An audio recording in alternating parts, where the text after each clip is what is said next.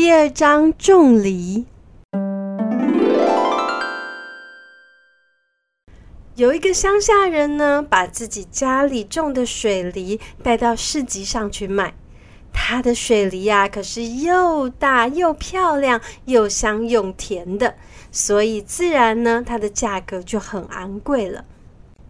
乡下人在市集里大声地喊着：“来买梨呀，来买梨呀！我的梨又香又甜呐，一个只要五十两啊！快来买梨呀！”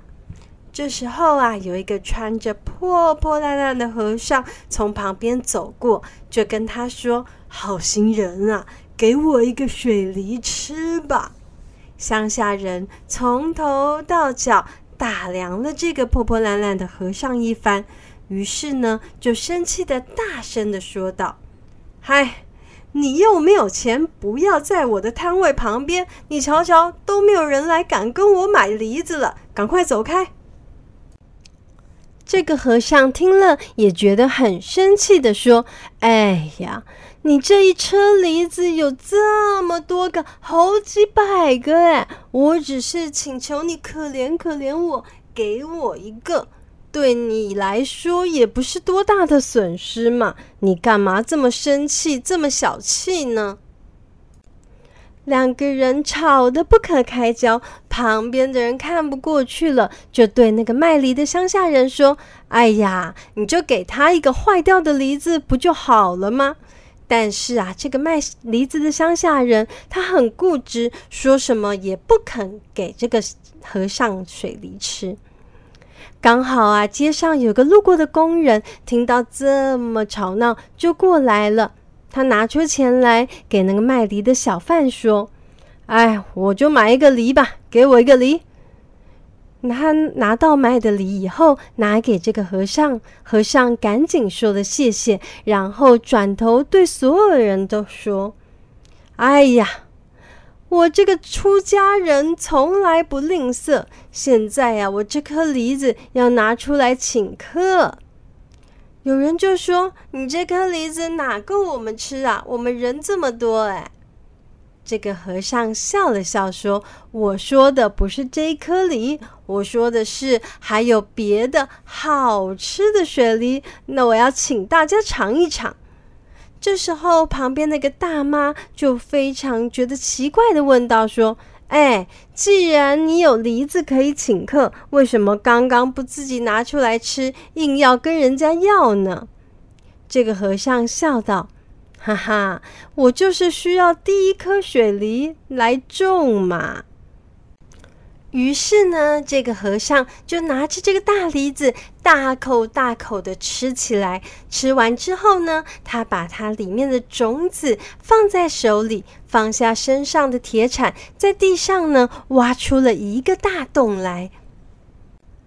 和尚把种子丢进泥土里，然后立刻把旁边的土把它盖上，对旁边吆喝道：“有没有人有滚烫的热水啊？我的种子需要热水灌溉才长得快啊！”旁边的人赶紧到店家去要来滚烫的开水，交给了这个和尚。和尚把开水灌溉在这片土壤上，不一会儿呢。这片土竟然冒出了嫩芽，而且还快速的长高，竟然一下子就开了花，结了果，长了又大又香的梨子，长着满棵树，通通都是。和尚啊，立刻就遵守刚刚的承诺，摘了水梨，分给旁边来看热闹的人民们。不一会儿的功夫啊，整棵梨子树通通都被大家吃完了。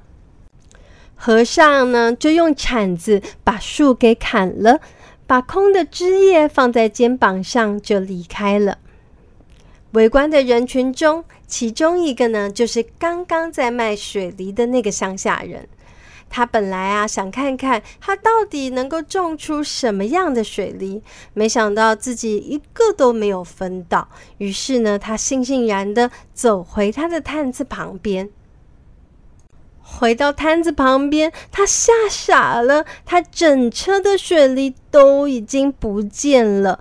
他才恍然大悟过来，刚刚啊，那个和尚分发的梨子全部都是自己的东西，自己竟然连一颗都没有分到呢。乡下人啊，准备要动身去追和尚，谁知道呢？和尚早就已经不见踪影了，只留下乡下人气急败坏的留在原地。